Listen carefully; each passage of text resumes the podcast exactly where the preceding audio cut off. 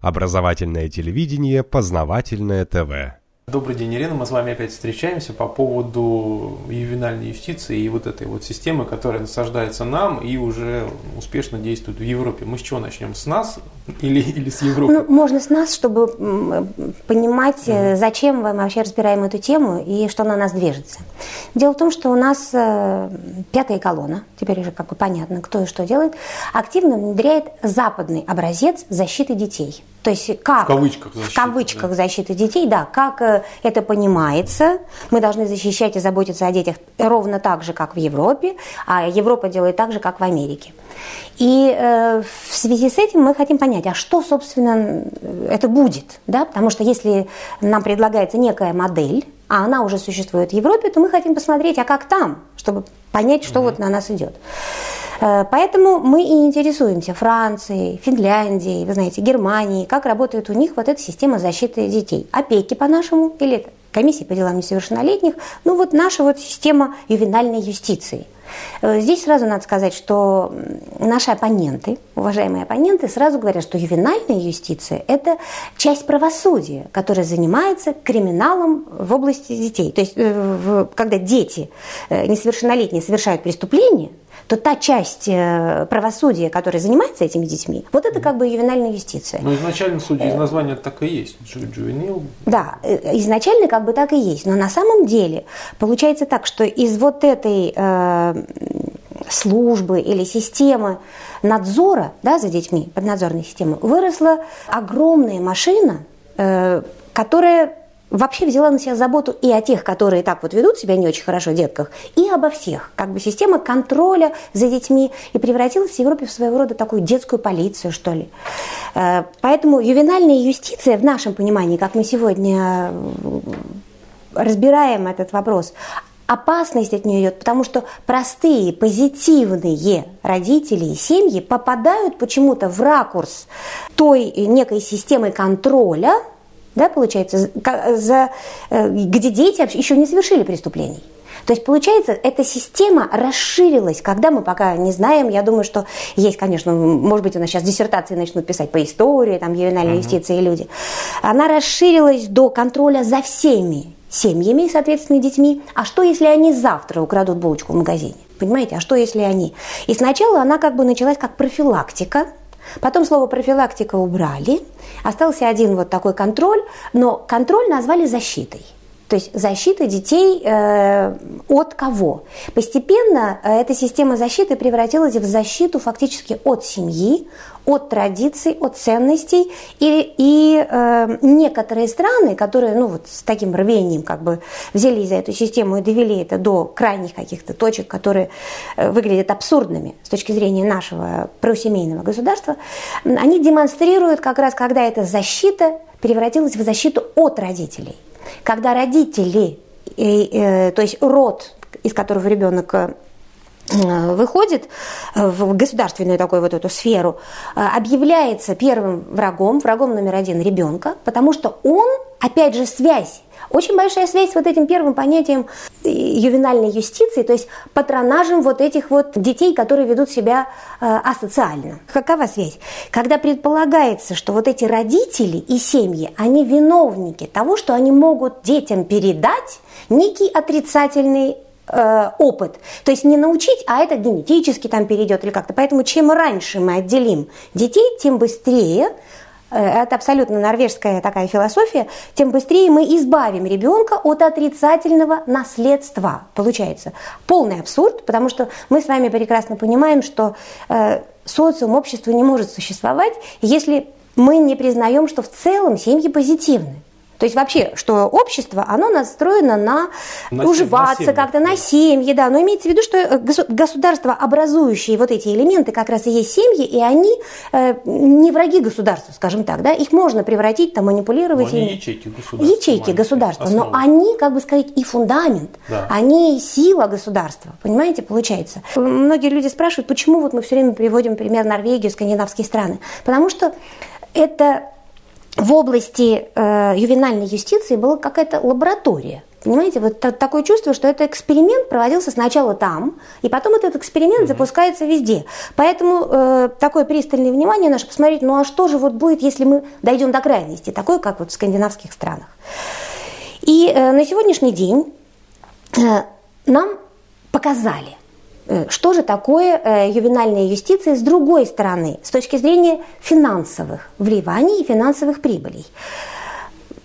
Дело в том, что, э, опять же, норвежская газета «Автенпостен» – это крупное издание типа наших «Известий», «Комсомольской правды», 3 ноября, 12.28 даже стоит, опубликовала очень интересную статью, э, где даже не заголовок, а как это у нас, рубрика называется «Барный Варн Биг Бизнес», то есть Барный Варн является большим бизнесом. Барный Варн, барны – это дети, Варн – защита. То есть система защиты детей – это многомиллиардный бизнес. Многие газеты перепечатали и сделали похожие э, статьи. А, и э, сам заголовок этой статьи говорит, э, что 7 частных владельцев имеют прибыль, здесь конкретно говорится 550 миллионов крон – умножаем на 5, а сейчас по курсу даже больше, от Барневарн. То есть от системы защиты детей 7 неких частных э, владельцев имеют огромные миллионные прибыли в переводе на рубли, миллиарды прибыли. То есть вот эта система защиты да. детей, она что, частная в Норвегии? Вот получается так. Помните, когда-то мы говорили с, э, с точки зрения итальянцев, изучали это, там судья mm. один рассказал, что 2 миллиарда выделяется из государства и перераспределяется. И такое впечатление складывалось, что, конечно, это государство как бы само перераспределяет эти деньги. И здесь нам показывается, что э, примерно в 20-е годы, здесь так и написано, что э, в этой статье система защиты детей приватизировалась.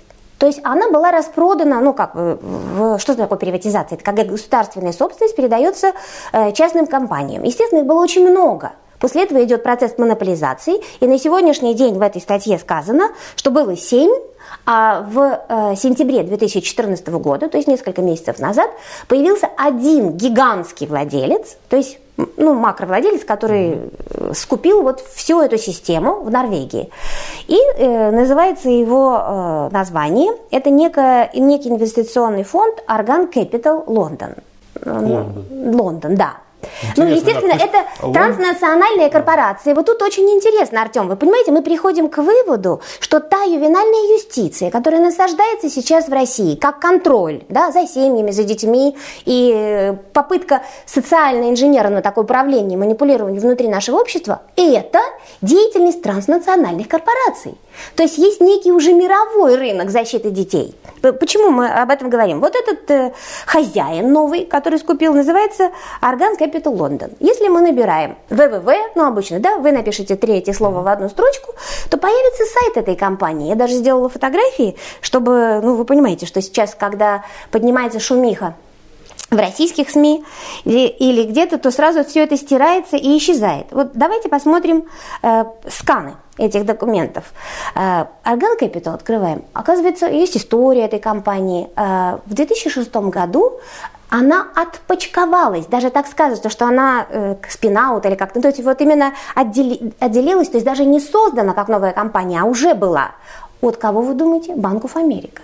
Мало того, этот э, инвестиционный фонд существовал и до этого, еще там энное количество лет, больше 10, 16, по-моему, называется, э, лет, существовал тоже как э, подразделение фактически. То есть вы понимаете, подразделение Банка of America, то есть другим названием. И скупал рынки защиты детей в Европе и в мире. Вопрос.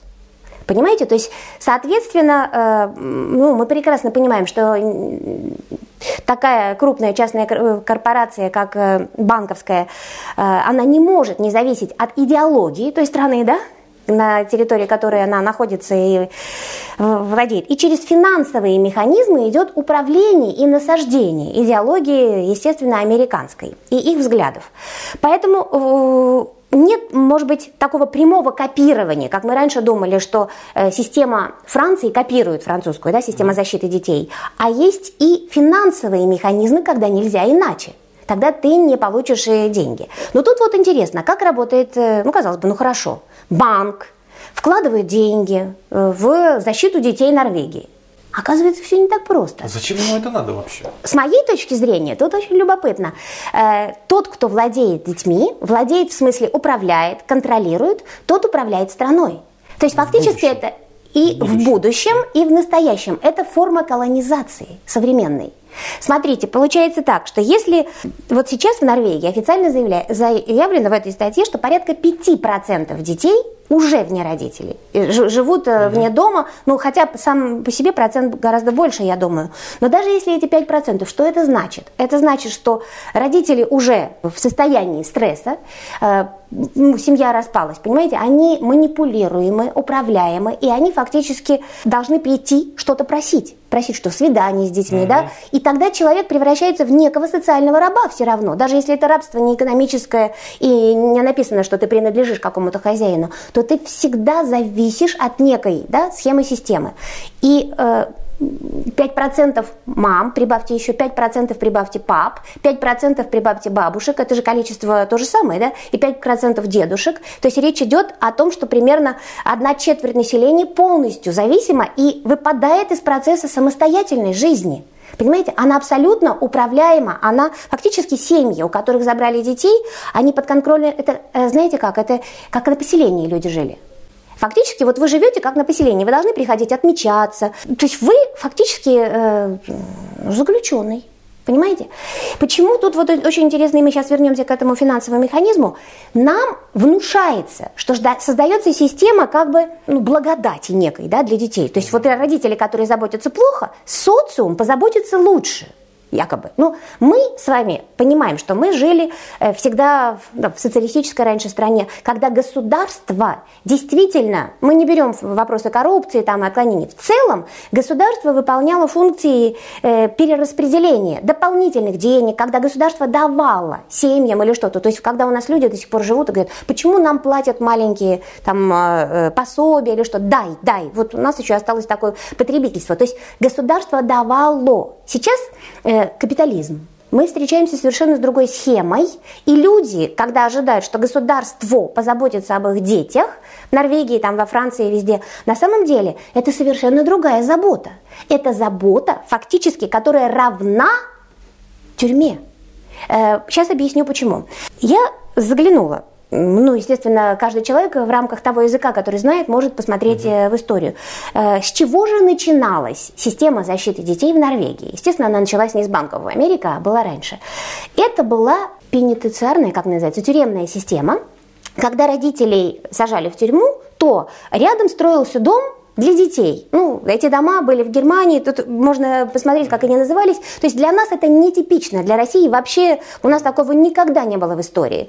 То есть вы должны понять, что эта система, которая насаждается нам, это фактически система для заключенных э, а не для э, позитивных э, граждан социума. Почему? Э, но вот эту часть контроля, да, такого тотального именно контроля за всеми семьями, именно как вот в тюрьме, в лагере, в концлагере. Почему вот это родительские чувства, что это концлагерь? Это не метафора, а это действительно так. Э, Ее перенесли на благополучное общество. То есть Норвегия себя называет. Мы построили общество всеобщего благоденствия. Они так и называют себя. То есть фактически коммунизм, казалось бы, ну живите, наслаждайтесь жизнью. Почему же вы всего боитесь? Такое чувство, что они больше не свободны, чем мы, которые живут в достаточно проблемной там стране, потому что э, выстроена система по примеру тюремной. Тотальный контроль за всеми. Вот смотрите, чтобы вы поняли, э, позитивное сообщество, как бы, да, ну, система защиты, да, как бы, э, что такое система защиты детей? Это государство говорит, что вы плохо заботитесь, мы будем заботиться лучше. Современный министр по делам детей Норвегии придумала новый способ, как э, ну, уберечь детей, скажем так, от родителей садистов. Ну, от родителей, которые могут шлепнуть, там, не знаю, могут накричать на ребенка. И вот посмотрите, какой это метод она придумала. Она говорит, вы знаете, многие родители считают, что если мы забираем детей сразу, то это жестоко. Давайте так, мы не будем сразу забирать, мы дадим родителям шанс, ну вот семье, да, шанс но при этом они обязаны э, что-то делать ну, в обмен. То есть мы должны как-то контролировать эту семью. Говорит э, женщина о позитивных родителях, то есть не о наркоманах, вы понимаете, не об алкоголиках. Она говорит, они обязаны каждый день приходить с мочой на перекличку. Ну, это я перевожу вам, да, то есть заголовки тех же газет Автонпост, ну, то есть они должны с анализом приходить, что там они не выпили за ночь алкоголя, то есть, ну, дышать в трубочку фактически, да, но почему с, мечу, с, с мочой? Почему они должны куда-то приходить? Потому что логика этой системы – контроль, как в тюрьме. Родители – это люди, которые живут на поселении. Фактически, то есть они привязаны к некой тюремной системе, понимаете, они подотчетны ей, то есть они под надзором, они поднадзорны. То есть фактически нам предлагают сейчас и свободных граждан в России э, добровольно, да, приняв вот эту частную некую систему, сейчас мы разберемся с этими деньгами, стать поднадзорными. Представьте себе, что мы живем вот э, в такой тюряге большой, который вот будет называться да, Россией, и мы должны будем все время приходить с мочой куда-то на перекличку или с чем-то еще, там, я не знаю. Бред, Артем, нам это совершенно не нужно. Мы абсолютно нормальная, здравая страна, где каждая семья самодостаточна. И у нас есть разные государственные обязанности. Мы ходим не только на работу, но выполняем еще кучу разных социальных функций, но когда мы приходим в семью, мы говорим, наш дом, наша семья – это наша крепость. Там у нас совершенно другой мир. Вот это как раз и не нравится Западу. Понимаете? Потому что на Западе вот эти ячейки, ты приходишь домой, ты не свободен. У тебя нет вот этого мира, который э, есть у нас здесь в России.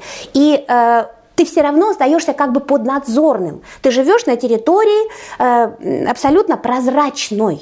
Не говоря уже о том, что э, если ты пользуешься карточкой, там все видят, да, что вот то, что сейчас хотят у нас вести, все видят, э, заплатил ты налогов достаточно, недостаточно, там что ты купил, там шубу дороже, ну, понимаете, вряд ли кто-то, конечно, сидит и контролирует это, но... Не, если надо, по выбранным людям, Абсолютно. Все. Абсолютно.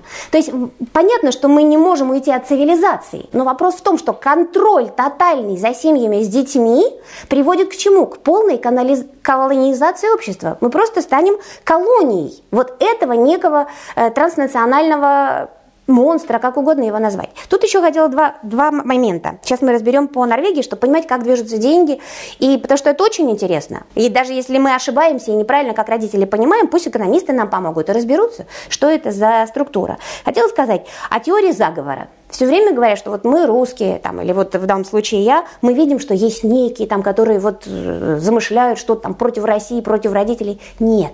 Вот есть теория заговора, это отдельно. А есть план Люди открыто говорят, у нас есть план сделать то-то, то-то по защите детей к 20 э, году, к 30 к 50 Структуры транснациональные, которые ведут плановую работу. Не просто вот там они что-то придумали однажды и реализуют как заговор, это все-таки, знаете, больше связано мы ведь в России у нас была история там перевороты царские, там захват власти.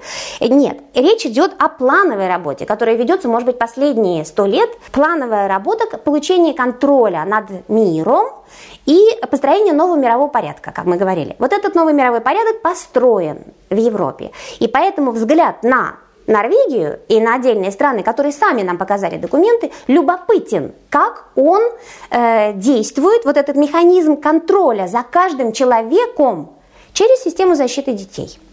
Э, давайте вернемся к этой статье. Здесь очень любопытный материал опубликован.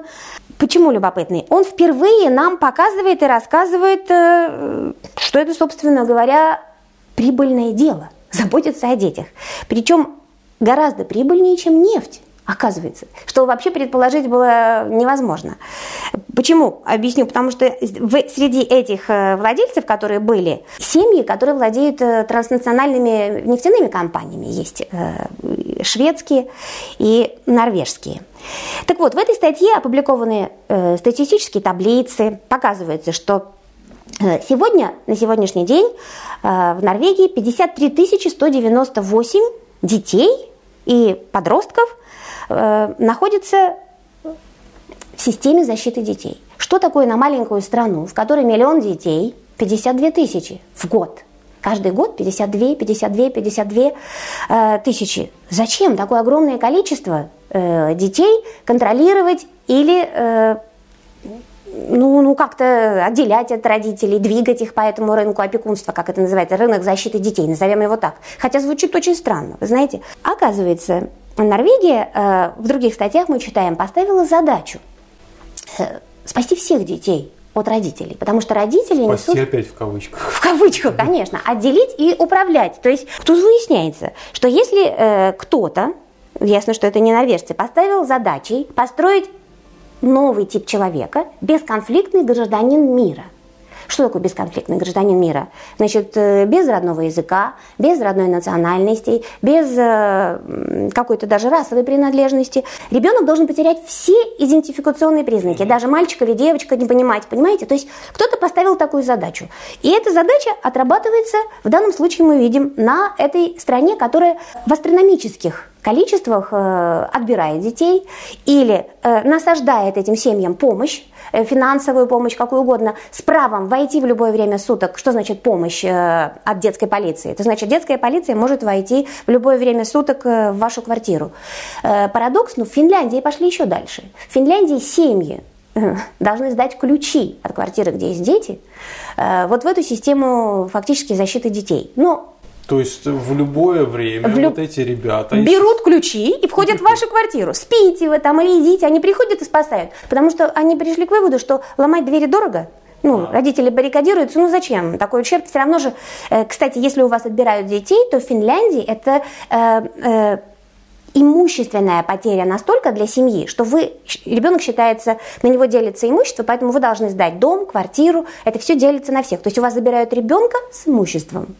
Понимаете? А-а-а. То есть даже так. То есть ему принадлежит какая-то часть недвижимости? Часть недвижимости, часть вашего автомобиля, и поэтому вы должны, соответственно, ее продать, чтобы выплатить эту часть тому учреждению, которое будет владеть теперь вашим ребенком. А-а-а. То есть Получается, что э, понятно, что и от частных лиц, от, от нас они хотят нажиться. Мало того, э, во многих странах Европы э, родители должны платить алименты своему ребенку но фактически не всегда это частная семья, э, как забирает другая семья. Иногда это детский дом, иногда это психиатрическая лечебница, иногда это... И вы платите деньги за содержание вашего ребенка еще, не только государство. То есть э, сама вот эта контора, которая забирает детей, она же доживается еще и от вас. Это тоже любопытно. И представьте себе, 53 198 детей. Дальше они пишут, что э, кто как что получает тут деньги. Есть такая контора, с которой я тоже имела дело, поскольку у меня отобрали ребенка в Норвегии, Бюфетат. А, во-первых, все, что этат, это э, штат, это государство, впечатление такое, что это были государственные конторы. Я не предполагала, что я тогда э, имела дело с, не с государственной системой, а с частными корпорациями. Человек совершенно по-другому себя будет вести и ощущать.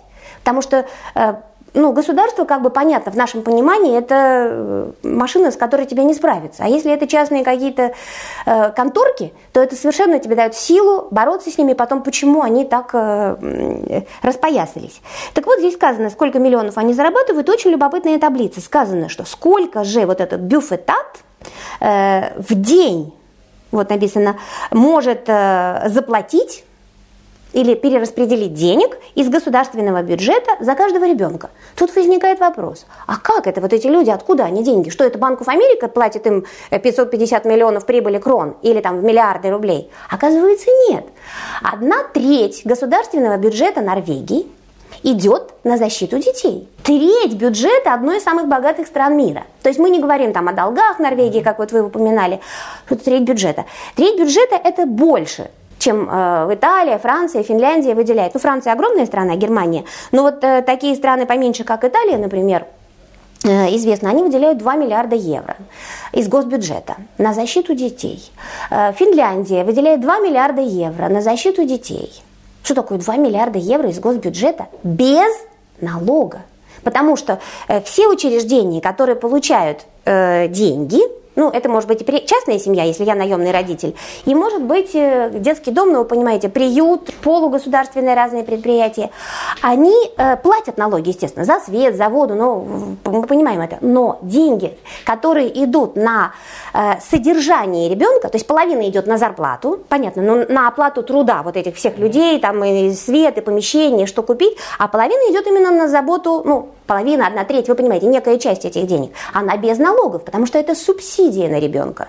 Так вот вопрос, здесь написано, сколько вот эта частная приватизированная корпорация, полугосударственная там или какая-то, она перераспределяет вот этот госзаказ, сколько на ребенка, вот читайте, здесь написано, что эта сумма близка к 20 тысячам крон в сутки. Здесь написано пар дюйн, каждые 24 часа.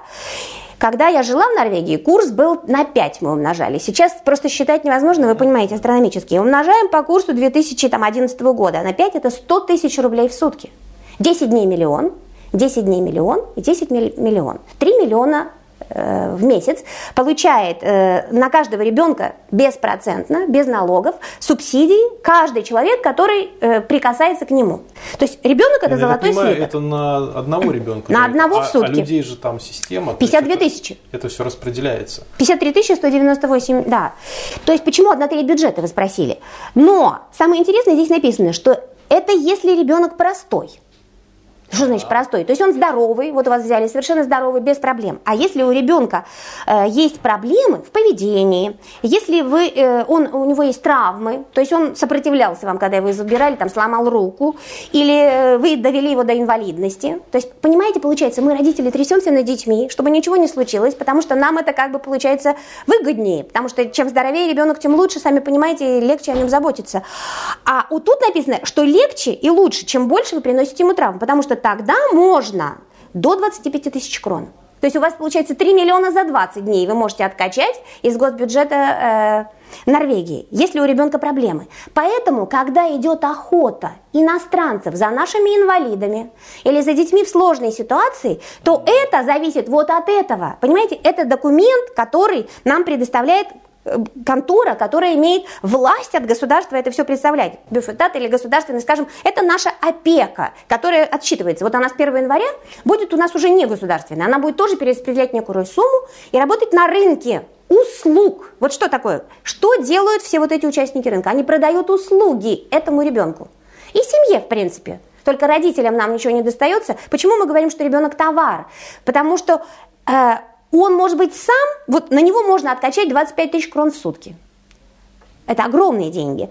Но ему на эти 25 тысяч можно продать еще кучу услуг. Понимаете? Куча услуг. Значит, там в Норвегии есть такие услуги, как «а я пойду с ним на рыбалку». Говорит фирмочка, которая «я буду с вашими детьми там в детском, в детском доме ходить, там, не знаю, на шопинг, куда-то еще». Вы получаете тоже деньги, потому что вы продаете услугу. Вы сходите с ним в цирк, хотя там цирков нет, там только шапито ездят, а, как это, по деревням. И тут написано, что частные продавцы услуг э, получают 50% от всей службы защиты детей. Вот это всей суммы одна треть бюджета, 50% получают частные.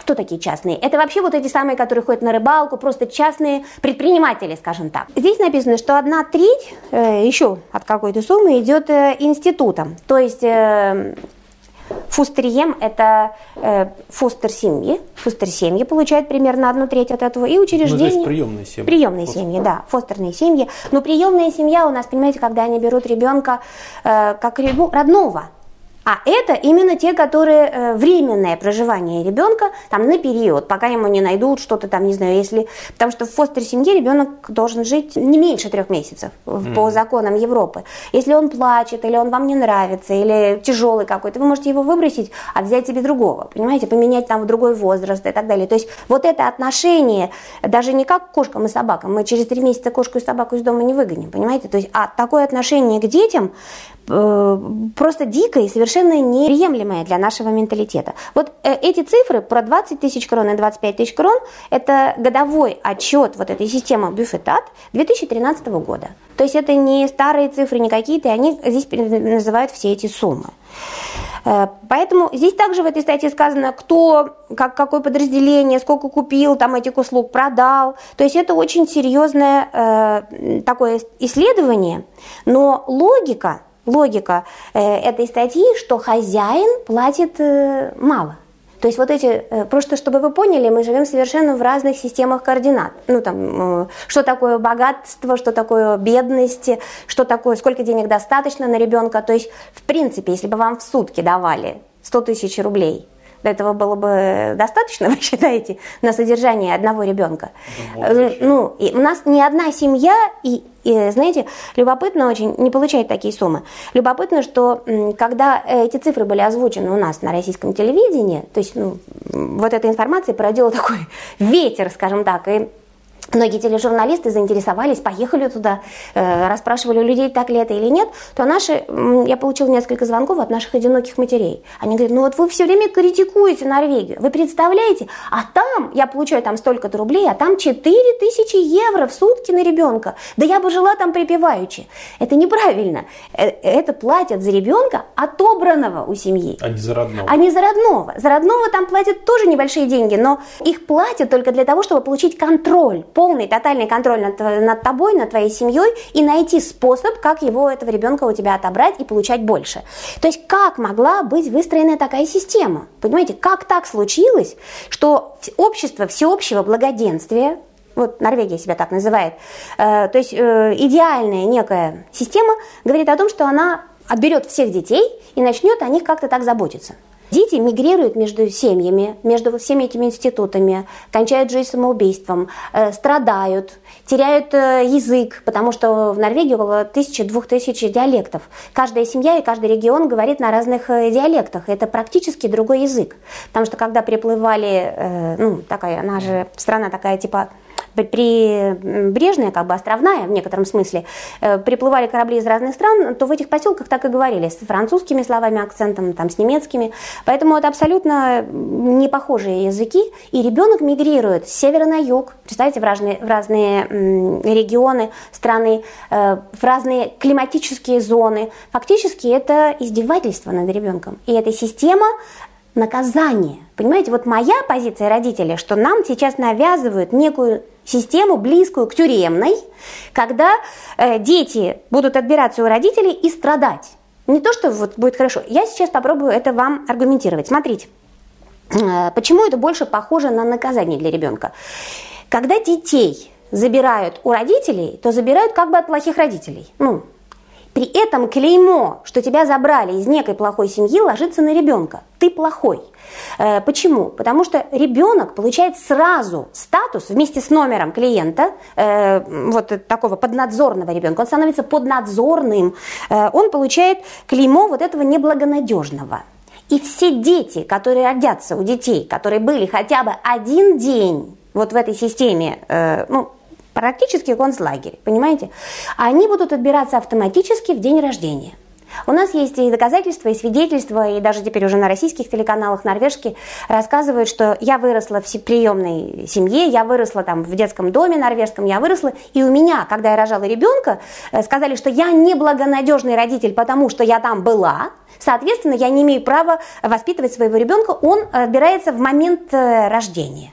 То есть разве это гуманно и разве это система защиты детей и населения? Нет.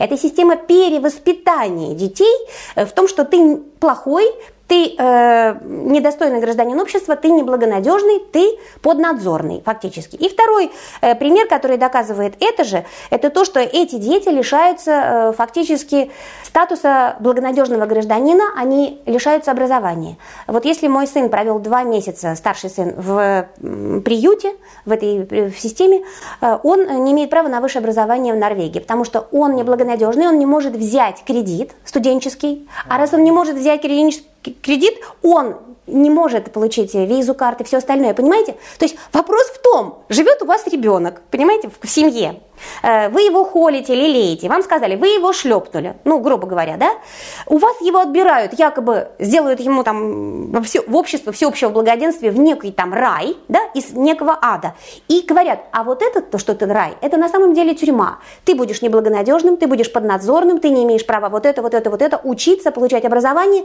это не просто дискриминация, а это на самом деле абсолютное нарушение и прав человека, и прав детей, то есть создано вот это, э, какой-то спрут, коммерческое прибыльное предприятие, которое делает детей фактически рабами. Артем, вопрос в том, зачем это нужно нам, России, если некий Банк of Америка да, получает одну треть бюджета Кстати, э, вот этот э, лондонский инвестиционный фонд, который создан Банком of America, он же не называется так, он имеет отделение в очень многих странах Европы в очень многих, в том числе и в странах Восточной Европы.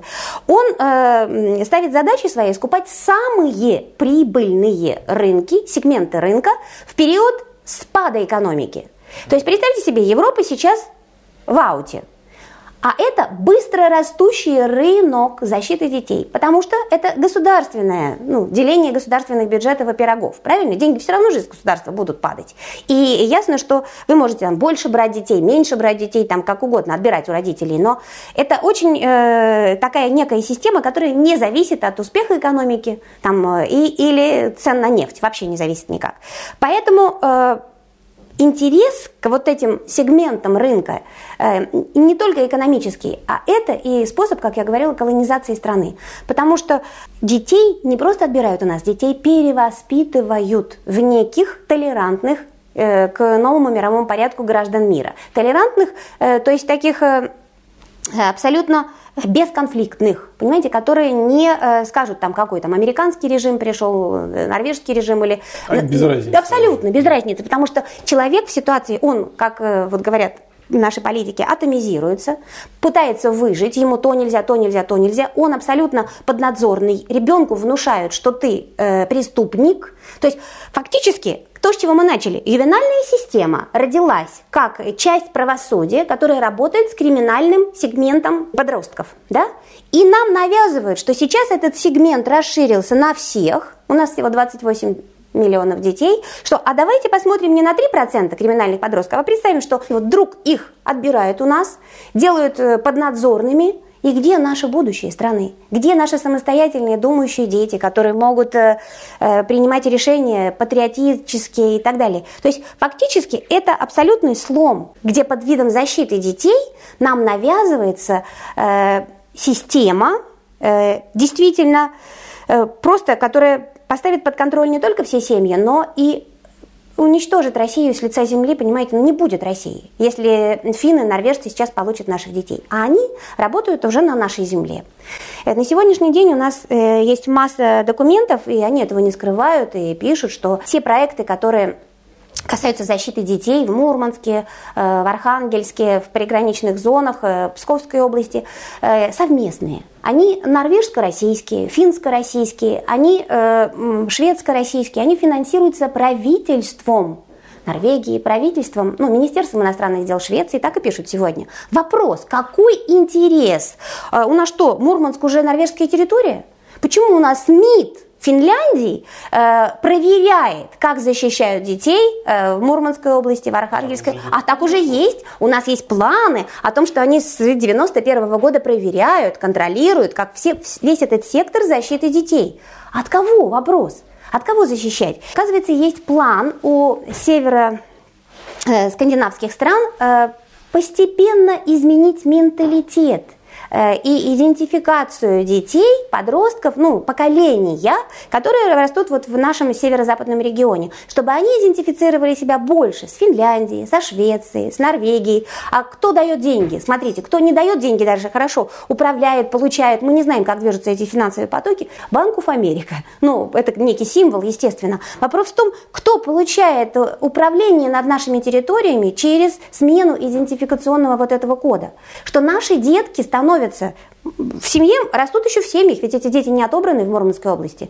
Они ходят в школу, которая русско-норвежская. Они ходят в детский сад, который куплен э, той же системой, вот, как, которая в Норвегии, где сказано то-то, то-то, то-то. Программы утверждаются уже, как э, смотрит на это Норвегия, Финляндия и Швеция. Мы что, уже колония этих стран? Это, ну, я немного утрирую, но документы свидетельствуют. И сейчас наши родительские организации готовят материалы в прокуратуру, потому что действительно э, правительство, руководство вот этих э, стран заключают очень странные договоры по контролю над всей системой, э, даже не защиты детей, а образовательной системой, понимаете, в регионах. Почему-то слишком тесное э, сотрудничество совершенно, извините, э, Норвегия это страна НАТО. То, а, то есть абсолютно нашими даже не оппонентами, а противниками, если так открыто сказать, врагами. Что наши враги делают в детских садах наших? Понимаете, что? Воспитывают наших детей. Вот. вот. Нет, вопрос воспитывают, перевоспитывают. Да. То есть есть некий план перевоспитания. Перевоспитание ведется через тех, кто контролирует наших детей, когда дети вне дома. То есть ребенок выходит из дома, мы считаем, что он идет э, в патриотическую школу, в патриотический детский сад, в какие-то кружки, но э, не, не на все, кстати, занятия пускают родители, вы знаете, а, а за... тот, кто владеет школой и образованием, тот и перевоспитывает наших детей. В Канаде официальный документ, принят закон, все э, школы переданы э, садометским клубам. То есть все организации, которые были, ну Канада это особая страна, понимаете, несмотря на то, что это такой же э, сателлит Америки, как и Норвегия, и такая же экспериментальная площадка. То есть что нас ждет дальше? Следующий шаг. Эти э, проползли сначала в защиту детей, потом в школы, в детские сады и дальше, даже если дети еще не отобраны у родителей, да, но они уже воспитываются э, совершенно в другой системе кодов национальных, да, перевоспитываются. И э, Тут мы подходим к тому, что если э, все выглядит вот так, то мы, мы, кто против нас? Ну, я как человек простой, простая русская мать, я думаю, ну кто же против нас? Вот я сижу здесь, там, я в Москве, кто-то в русской деревне, да, и думают, ну, ну неужели там вот э, все так задумано? Оказывается, э, против нас хорошо э, скоординированная э, транснациональная, в моем понимании, понимание родителей, преступность э, нового типа, организованная э, преступная группировка, если так уж говорить. Для чего им наши дети? Не для того, чтобы, извините, промыть мозги и сделать их там американскими гражданами, если они будут жить здесь, да, или, а для того, чтобы их использовать э, как рабов, и сексуальных рабов, и людей, которые будут работать за другую зарплату, понимаете? Зачем? И как, оказывается, эти люди или не люди, как их можно назвать, построили план, который состоит в том, что для того, чтобы управлять миром, достаточно мозги поменять э, и ценности поменять не у взрослых людей, они сами когда-нибудь уйдут с, с этого белого света, а у детей. Э, первое, это значит, э, нужно лишить их идентифика- идентификации, оторвать их из семьи. Э, как оторвать от семьи? Семья ликвидируется. По их плану нужно заменить семью на размыть, на множество множество возможных неких вариантов семей. Э, это как? Когда они ввели э, вот это понятие гендера, некого социального пола, они размывают э, и понятие нашей идентификации как мужчины и женщины, мальчика и девочки. Они ввели множественность. Вот эта множественность называется diversity, разнообразие.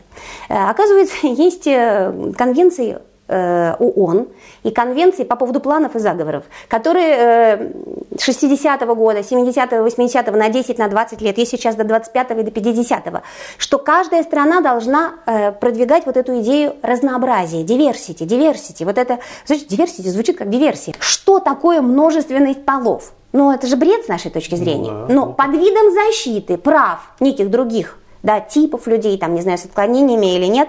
То есть, когда нам сказали, что быть здоровым, это тоже очень так, э, э, есть diversity, понимаете, есть вот, вот этот здоровый и, и этот здоровый, когда люди с диагнозами, фактически, да, э, гомосексуализм, это что такое, это половое...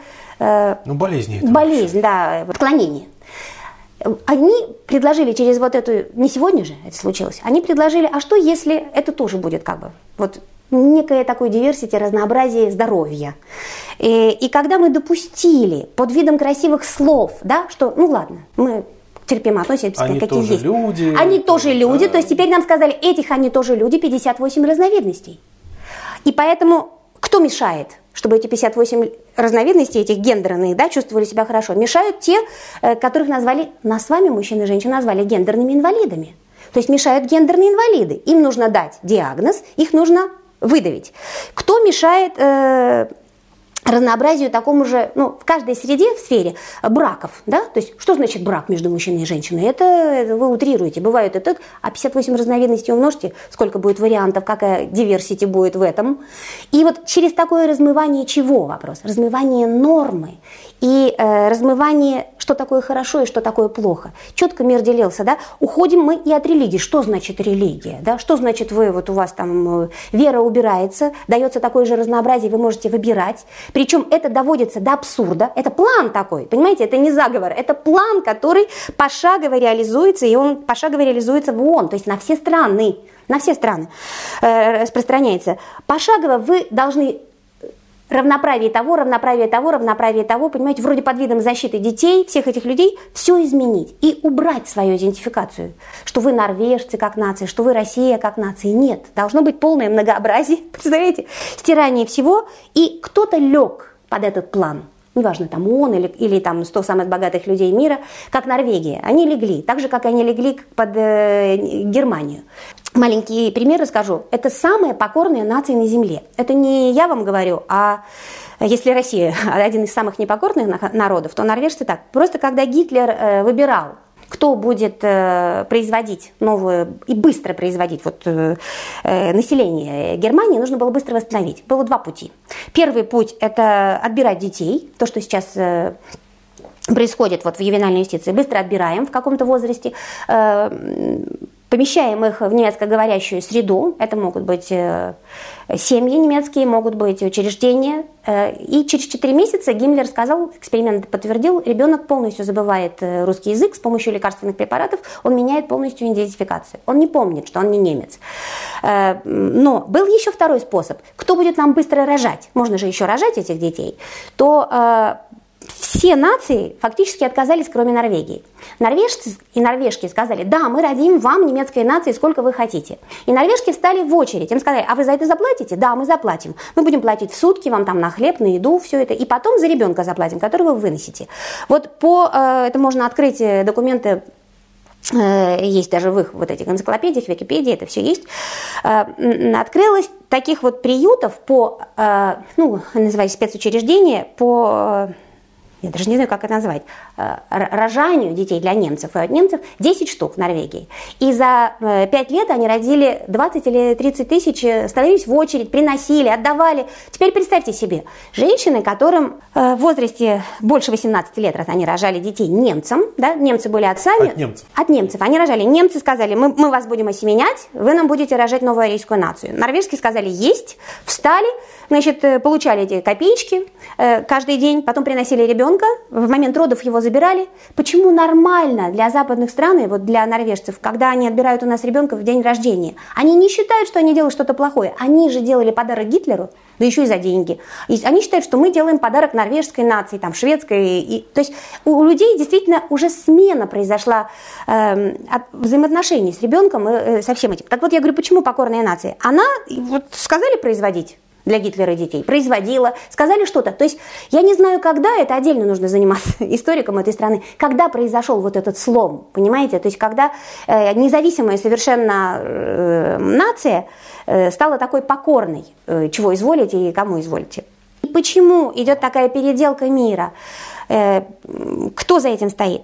За этим э, стоят люди, в плане которых, первое, уничтожить идентификацию половую, вместо этого, понятно, насаждается множество полов, идентификацию национальную, там, естественно, вы гражданин мира и так далее, идентификацию расовую. Сейчас много, мы мало что знаем об этом. В Америке насаждается много лет, э, что белый человек – это несуществующий человек, такого не существует. Э, вот мы опубликовали э, видео, где в школах учительница говорит, э, быть белым стыдно, ну вот так говорить, и вы вырезаете, мы страна, где в основном у нас белокожее население, проводится пропаганда и промывка мозгов, что вот если приложить белый мел, да, ну вы же видите, вы же не белый, вы желтые там и так далее. То есть э, детей перекодируют и меняют, чтобы он даже не идентифицировал себя как э, белая раса. Мы не говорим высшая, мы говорим просто разные расы есть на Земле. То есть здесь тоже идет чистка мозгов и diversity, вот это. И э, дальше количество браков, вы говорите, браки бывают разные. И самое главное, что дети-то для чего? Оказывается, дети должны идентифицировать себя с точки зрения вот этого нового э, мирового порядка как сексуальные животные для э, удовлетворения э, потребностей неких взрослых. То есть в нашей цивилизации это дико, это педофилия, этого не может быть. Для этого вводится секс, секс просвещение с нуля, И причем вводится, как вы видите, конвенция, якобы под видом защиты детей от секс-насилия, под видом, под соусом, опять же. Обязательно просветить, обязательно научить. Родители не хотят эрогенные зоны там изучать или что-то делать со своими детьми, передать другим родителям и так далее. То есть система опять такая же. Не хочешь? какого-то разнообразия, пожалуйста, другие сделают это для себя. Норвежки придут и станут в очередь, понимаете? То есть, э, что значит сексуальных животных? Это, это как? И в этом кроется э, э, суть, кто за этим стоит. Фактически за этим стоит транснациональная педомафия, то есть педофилы. Люди, которые, или не люди, которые так относятся к детям, они больны. Понимаете? То есть про, против нас, против э, людей семейных, баросемейных э, выступает другая часть. Э, но это не количество людей в мире, а некая кучка, больных людей патологических, которые сейчас объявляют, что педофилия это не диагноз, что много стран легализовало, вы знаете, уже это как э, э, официально, полуофициально, как в Дании, официально, как в Канаде, которые э, относятся, вот многие страны, ни одна, ни две, ни три э, требуют э, легализовать инцест и так далее. То есть эта педомафия открыто говорит, что они хотят вот это, вот это, вот это. То есть если это существует, и мы понимаем, что под маской, под флагом защиты детей есть люди, которые хотят отобрать детей у всего мира и использовать их в неких вот этих, э, для нас это концлагеря, для нас это наказание для детей, а они хотят, чтобы детей приучить к тому, что это удовольствие, понимаете, то речь идет о том, что сегодня Россия выступает оппонентом вот этой транснациональной педомафии. Она говорит, нет, мы хотим жить по-другому. То сейчас Возникает вопрос, если в России не сделать... Э, ситуация абсолютно такая же, как 70 лет назад, когда была наркомафия.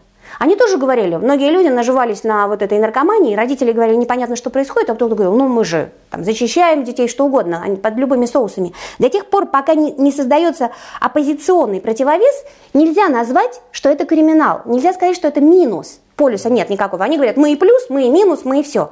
То есть я считаю, что сейчас Россия и весь Восточный блок, а он сейчас формируется, независимо на то, что говорят конвенции Европы и ООН, мы видим, куда они нас ведут и приглашают, должны создать э, анти не антитеррористический, не анти, вот нарко, по борьбе с наркомафией, а некий комитет, э, не знаю, как это будет называться, центр по борьбе с э, торговлей детьми, с детским трафиком или с педофилией. Как он будет называться и как найти вот это слово правильное.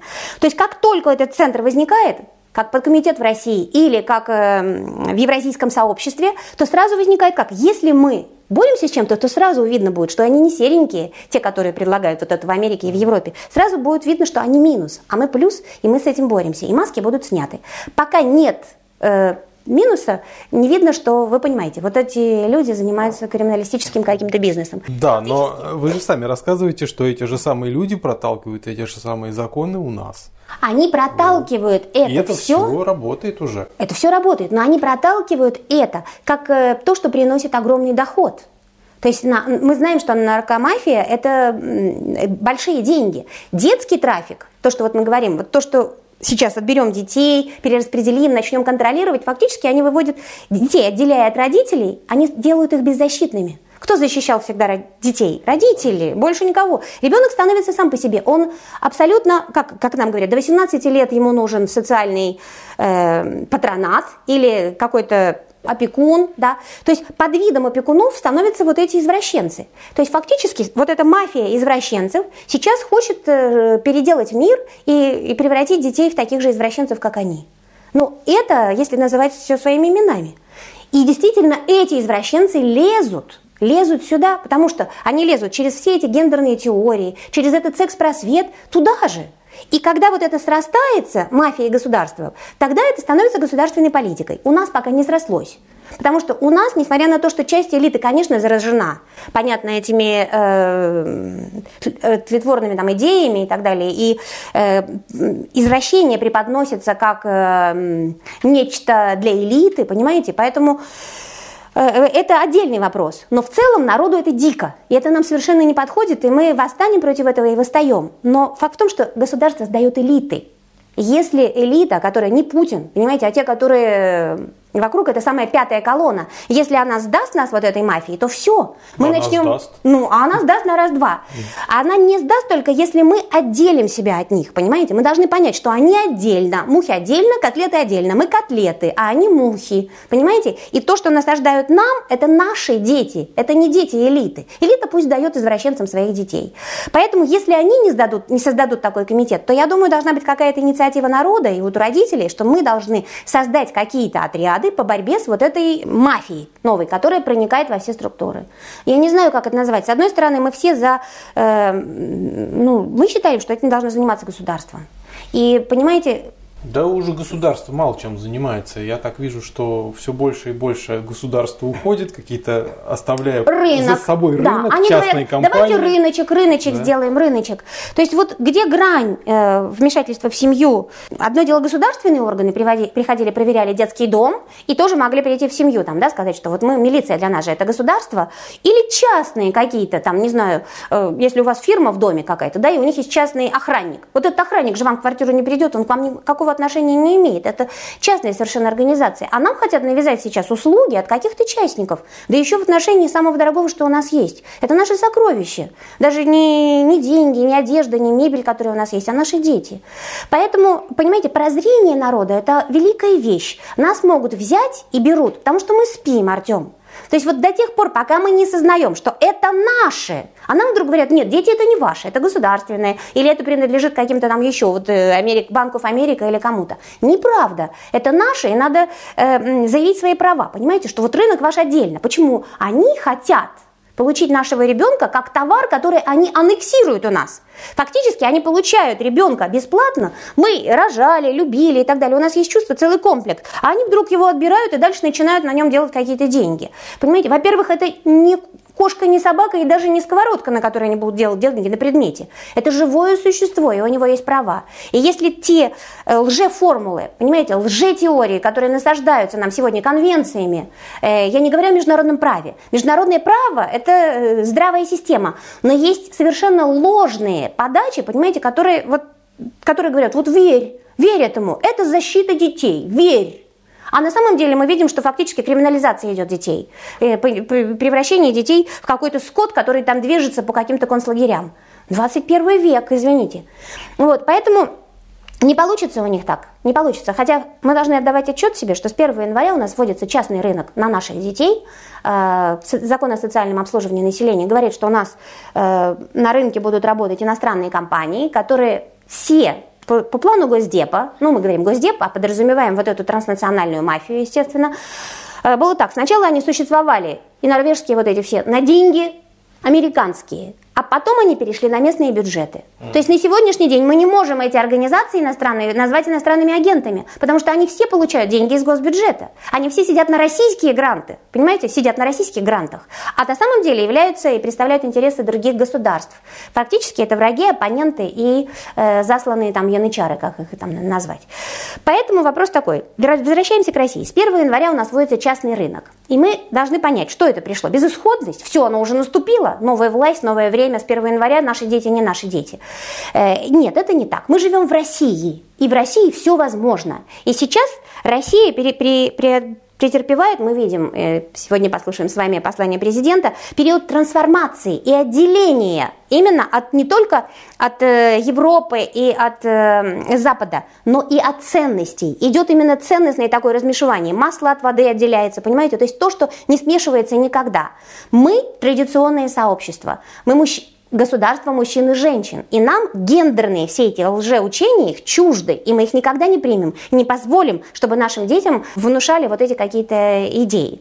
И мы, когда я говорю, это не значит наша власть или наша элита. Каждый из нас в своем доме должен ребенку это объяснять. Водораздел идет э, вокруг семьи, понимаете? Моя семья, моя крепость, так вот нам надо вырыть канаву вокруг этой крепости. У нас получалось так, что эти крепости уже как канаву, я имею в виду, помните, ров был у каждой крепости. Да, но поодиночке с этим не справиться. Ну мы-то уже не одиноки. Вот сейчас э, национальное освободительное движение, это показало, что люди просыпаются, и сколько людей поддерживают э, того же нашего лидера, да, который сказал, нет, мы не хотим быть как вы. Понимаете? Это вы там уже превратились, Европа превратилась там в бабушку, как ее называют, в старушку, и вообще под всех этих легла. Да Европа уже скоро все ну, да, с, вот ней, с ней ну, понимаете, закончит. Это быстро деградирующие цивилизации, а мы быстро растущие цивилизации и прогрессирующие. Я смотрю на это так. И я думаю, что у нас есть шанс все изменить. И 1 января это не черта, когда все. Мы можем еще метлой выгнать, выгнать этих иностранных э, агентов и каждый из нас будет этим заниматься. Мы будем писать в прокуратуру на все эти пронорвежские организации. Да, подождите, а что будет э, с 1 января 2015 года?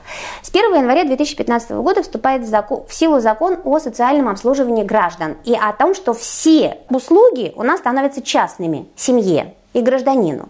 То есть э, пенсионер, тогда есть э, пенсионные услуги. Раньше это было государственное обеспечение. Mm-hmm. То есть защита детей была системой государственного обеспечения и патронирования детей. То есть с 1 января нам сказали, все, у вас рынок. У вас рынок, и вы такая же система защиты детей коррупционная, как и Норвегия, как Финляндия. И мало того, в Москве официально принят из образец Финляндия и Норвегия. И эксперимент удался, и отрапортовали там уже по своей вертикали те же пятые колонны и те же западные агенты. Люди, которые встроены в государственную систему. И вот этот рынок придет к нам защищать наших детей и скажет нам, слушайте, ну вам так сложно, мы вам поможем позаботиться о вашем ребенке. У нас в Москве сейчас так, что смотрите, зарплата очень маленькая дается э, вот в опеке, 15 тысяч рублей, но ты должен в месяц обеспечить 400 услуг. 400 услуг каждый. И за каждую услугу вот этой семье ты ходил в эту семью, проверял апельсины. Ты отобрал ребенка, на это больше услуга, да, даже проверял. Ты отобрал, кого-то забрал, двигаешь ребенка, его поместил там в какую-то клинику, там у него стресс, ему там лекарства выписали. Вот ты должен каждый набрать 400 услуг. Вопрос, зачем? Вы думаете, что деньги выделяются из государственного бюджета те же 2 миллиарда евро, как и в Италии? 78 э, э, миллионов рублей. Ну, может быть, это теперь уже не 1 миллиард евро получается при той инфляции, которая сейчас. Но вопрос, 78 миллиардов, да, что они нам не нужны? Понимаете, Россия, что нам сейчас их некуда девать? Почему мы сейчас должны бросать деньги каким-то псам, которые будут э, бегать вокруг нас и вокруг семей? Абсолютно ненормально. Ну, ну Артем, ну скажите, куда, куда эти деньги пойдут? Что это за 400 услуг вашей семье, Артем? Вот на вашу семью какая-то тетка, ну или дядька, который считает, что он лучше будет заботиться о вашем ребенке, должен составить 400 рапортов в месяц, чтобы получить свою какую-то там зарплату от 100 тысяч. А они будут стараться, чтобы составлять и получать денежки. Вот ну, это обычная система. Таким образом мы разрушили и Норвегию, и Финляндию, и все. Я имею в виду нравственно нравственно слом произошел, когда это государства превратились в абсолютно безнравственные. А безнравственные государства, почему мы вам говорим, когда нравственность была сломлена, тогда эти женщины становились в очередь рожать Гитлеру. Понимаете, не было ценностей, что такое хорошо и что такое плохо. Естественно, это произошло раньше э, в Норвегии. А у нас сейчас еще э, крепка э, православная вера. У нас еще есть понятие о том, что такое хорошо, что такое плохо. У нас еще не сломлено образование. Идет такими гигантскими темпами возрождения страны, вот то, что я вижу изнутри. Может быть, я оптимист, Артем? Я по-другому вижу. Нет, и я в вижу, ваших что словах мы... я вижу слово «еще пока». Да. Вот. Но я вам объясню, что я, поскольку бежала с запада, с этого загнивающего быстро, у меня такое чувство, что я прыгнула в какой-то паровоз в последний вагон, и я вижу, что этот паровоз движется. Понимаете, движется. Поэтому э, собаки лают, а паровоз идет. Вот чем больше они лают, это значит, тем мы набираем ход этот паровоз, мне кажется. Ну, посмотрим. Ну, давайте я подытожу ваш рассказ. Значит, э, система э, защиты детей и детской опеки на самом деле на Западе частная. Да. И, например, в Норвегии она скуплена единственным владельцем. Argan Capital. Argan Capital, английской фирмой, которая является подразделением или дочерней структурой Банков Америка. Да. И в других европейских странах, скорее всего, тоже то Абсолютно, же да, абсолютно. И эта система приходит теперь к нам в Россию с 1 января 2015 года. Да, это значит, что Банк of America хочет теперь владеть и нашими детьми. Я думаю, что у нас есть шанс. Там только нужно всем подумать, э, объединиться не той интеллигенцией, которая, вы понимаете, пошла уже в пятую колонну и везде, а мы народ, мы и есть та самая э, думающая часть э, нашей России. И я думаю, что мы можем придумать и предложить э, решение том числе как родительское сообщество. У нас есть шанс сломать этот рынок, Они его вводят, но у нас есть конституция, все-таки пока еще действующая. Нам нужно подумать, чему это противоречит и так далее, как сломать этот закон. Сломать не в смысле э, там, ну, выходить на демонстрации и все это, а показать, что этот закон абсолютно проамериканский, что он введен э, нашими врагами, понимаете, что он реализуется нашими врагами здесь, на деньги наших врагов. То есть если мы сможем это все быстро вскрыть, показать, подать в прокуратуру, то есть абсолютно легальными способами показать, для чего это делалось. Вот э, поэтому наш разговор с вами об вот этой вассале Америки, Норвегии, да, причем самопреданном вассале, который рожает детей Гитлеру и Госдепу там и всему остальному, понимаете? Сейчас в Норвегии стоит вопрос о продаже детей, о великой распродаже. Слишком много отобрали. И они говорят о э, международном усыновлении, так называемом, но вы понимаете, международной распродаже. То есть вот, вот, кому они хотят распродавать? Естественно, своему хозяину, Америке.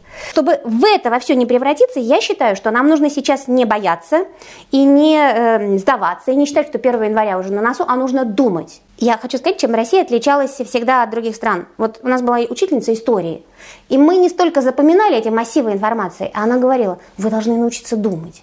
Вы должны научиться думать, когда мы нам проходили Наполеона или кого-то. Мы не, не должны думать, как Наполеон. Мы делали ошибки, естественно, когда разбирали исторические события. Но наша школа она немножечко, конечно, деградирует, я понимаю, благодаря западным всем. Но нас научили думать. Они создавали теорию, они создавали вот этот план гигантский, не заговор, да, а по перестройке там сообществ. Э, кто? Социальные инженеры, которые считают, что они могут, да, путем неких манипуляций, делая вот это, вот это, вот это, они подчинили себе там Норвегию, Финляндию, Германию, как мы сейчас видим. Они, делая то же самое, подчинят себе и Россию. Не выйдет. Не выйдет, потому что мы тоже умеем думать. И я думаю, что каждый из нас, в принципе, в своей семье, он социальный инженер. Я имею в виду, потому что мы можем свою семью вывести из кризиса и так далее. Если мы посмотрим на что-то позитивное э, вот в своих способностях, то вместе мы можем создать этот механизм, который был неизвестен западному миру. Понимаете? То есть я все равно оптимизм. Я верю, я делаю это сама. Понимаете, я каждый стараюсь не просто так говорить голословно, а я изобретатель. Э, и, и каждый из нас такой же. То есть если мы изобретаем новое решение, новый взгляд какой-то, это уже и есть прогресс всей нашей страны, понимаете? Это двигает этот и толкает этот паровоз. Это топливо, которое, топливо истории, которое именно вот этот креативный, не класс, который пятая колонна, а импульс. И этот импульс Почему пятая колонна губит это все? Потому что они на деньги врага, да, все это. Денежки пришли, горит. Денежки не, не капнули, не горит. Понимаете? Ну, мы видим по критике, я смотрю на либералы, когда они бросаются на меня, как эти, аф-аф-аф. Значит, смотрю, что-то тихо. А, не проплатили еще, да, не проплатили. А наше, что мы бросаем в топку истории, да? Энтузиазм. Вот этот э, совершенно чуждый капиталистическому миру элемент, который присущ России. Вот то, что у нас оставалось с, времен комсомола, ну, все плохое отбросим, вот этот энтузиазм и э, вера, да, вот это вектор такой, вот этот вектор, он как раз и движет историю. Я верю, я сама готова сесть, я думаю над этим, я считаю, что должны подумать историки, социальные инженеры называются антропологи, да, вот антропологи, социологи, эти люди должны подумать, что и как мы должны изменить, потому что мы должны понять, что враг 30 лет менял законодательство России. 30 лет, с 91 -го года, то, что мы сейчас имеем, вот этот закон о соцобслуживании населения, по капле, по капле продавлен. Они это делали, понимаете, 30 лет сдвигали, а мы можем это все поменять на раз-два. Понимаете? Верю. Ох, Вера, это такая штука. Ну хорошо, Ну, если так вас. просто на пессимизме, понимаете, тогда все руки опустить и сказать, ну все, нас пришли, взяли, мы будем рожать Гитлеру теперь с, этого, с понедельника, с э, января 2015 года. Не хочу рожать Гитлеру и не буду. Понимаете? Наши дети, это наши дети. Каждое поколение России практически жило в военное время. Да, и никто не говорил, что это война. Уже. Понимаете, то, что сейчас идет, это война. Да, Они задекларировали. Ну, а я хочу посмотреть, есть ли у нас какие-то механизмы, если все-таки мы еще как себя а, оцениваем как не колония, а государство, которое автономизируется, скажем так, от этого всего. Что мы можем сделать? Что мы можем сделать в законодательном плане? То есть у меня нет амбиций там менять законы, но я хочу подумать, подсказать, придумать, говорить, теребить общество, понимаете, тех же депутатов и всех остальных. Вот это право у нас есть. Ну да. Ну хорошо, Ирина, спасибо вам за рассказ. Я думаю, люди задумаются над этим, это будет полезно. Спасибо. До свидания. Познавательная точка ТВ. Много интересного.